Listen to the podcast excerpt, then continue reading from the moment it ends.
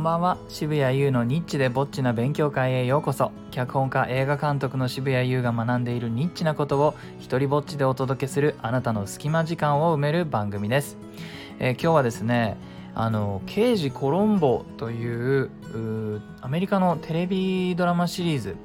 あの日本でもこういつまでも再放送をやっている人気番組なんですがこれからですねあの学んだ音の演出についてちょっと話そうかなと思っています。あの刑事コロンボっていうのはそのえっと、刑事がいて犯人がいてみたいなんですけどあのネタバレは特になくてなぜならコロンボってあの最初から犯人が分かってるんですよね。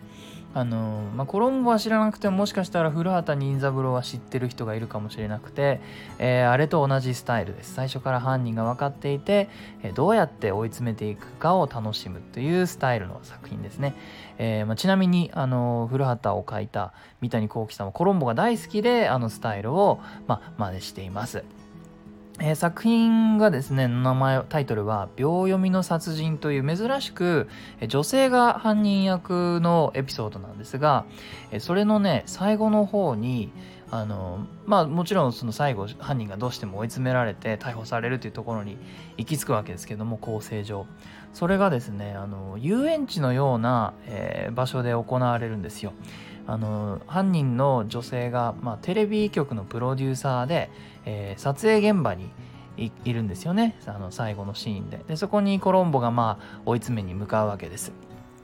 えーでえっ、とあの遊園地っぽいからあのメリーゴーラウンドがあったりして、えーで犯人役の女性は、まあ、コロンボを見るなりもうちょっとその執拗に追いかけられるのが嫌でモニター室に逃げ込むんですねあの撮影現場のいろんなとこに置かれてるテレビカメラを、まあ、一つの部屋からね全部見られるようなモニター室があるんですがそこに入るわけです。で、えーコロンボはそこの犯人がどこにいるかは知らずに、まあ、セットをうろあのうろつき回っていて、えーでまあ「何々さん」って言って声をかけてるわけです。そうするとあのたくさんのカメラが置いてあるわけですからえー、とモニター室の中から見るともう画面のたくさんの画面の中にその全部に、えーその刑事が映るわけですね。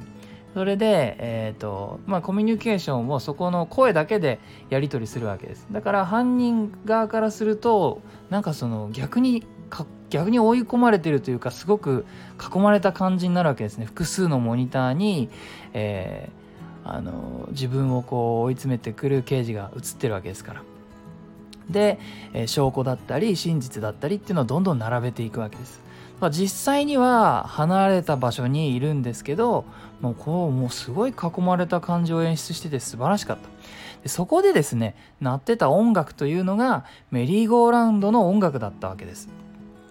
で、えっ、と、なんていうんですかね、あの、ハッピーな感じだけれども、決してずっと聴いてられる音楽じゃないじゃないですか。なんていうのかな、サーカスっぽい、音数が多くて、少し速くて、で、なんとなく狂気的なね、音楽ですよね、あれって。えーで、それがずっと鳴ってるわけです。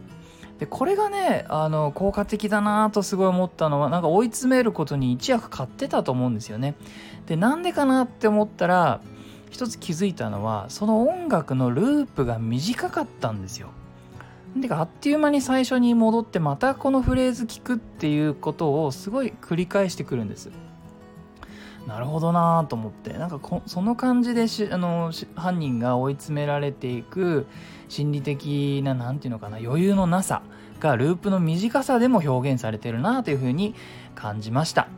えーこんなね、細かい脚本のことをいろいろといつも考えております。ちなみに、あのー超映画ワークショップという YouTube チャンネルをやっていまして、そこで脚本の教え方も、あ書き方も教えているので、興味のある方は、えー放送の概要欄に貼っておきますので、よかったらチェックしてみてください。えーいいなと思ったらハートマークをタップしてください。Twitter もやってるので、よかったらそちらもフォローしてください。Twitter で聞いてる人は、ハッシュタグ日ぼちで拡散してくれると嬉しいです。では、渋谷優でした。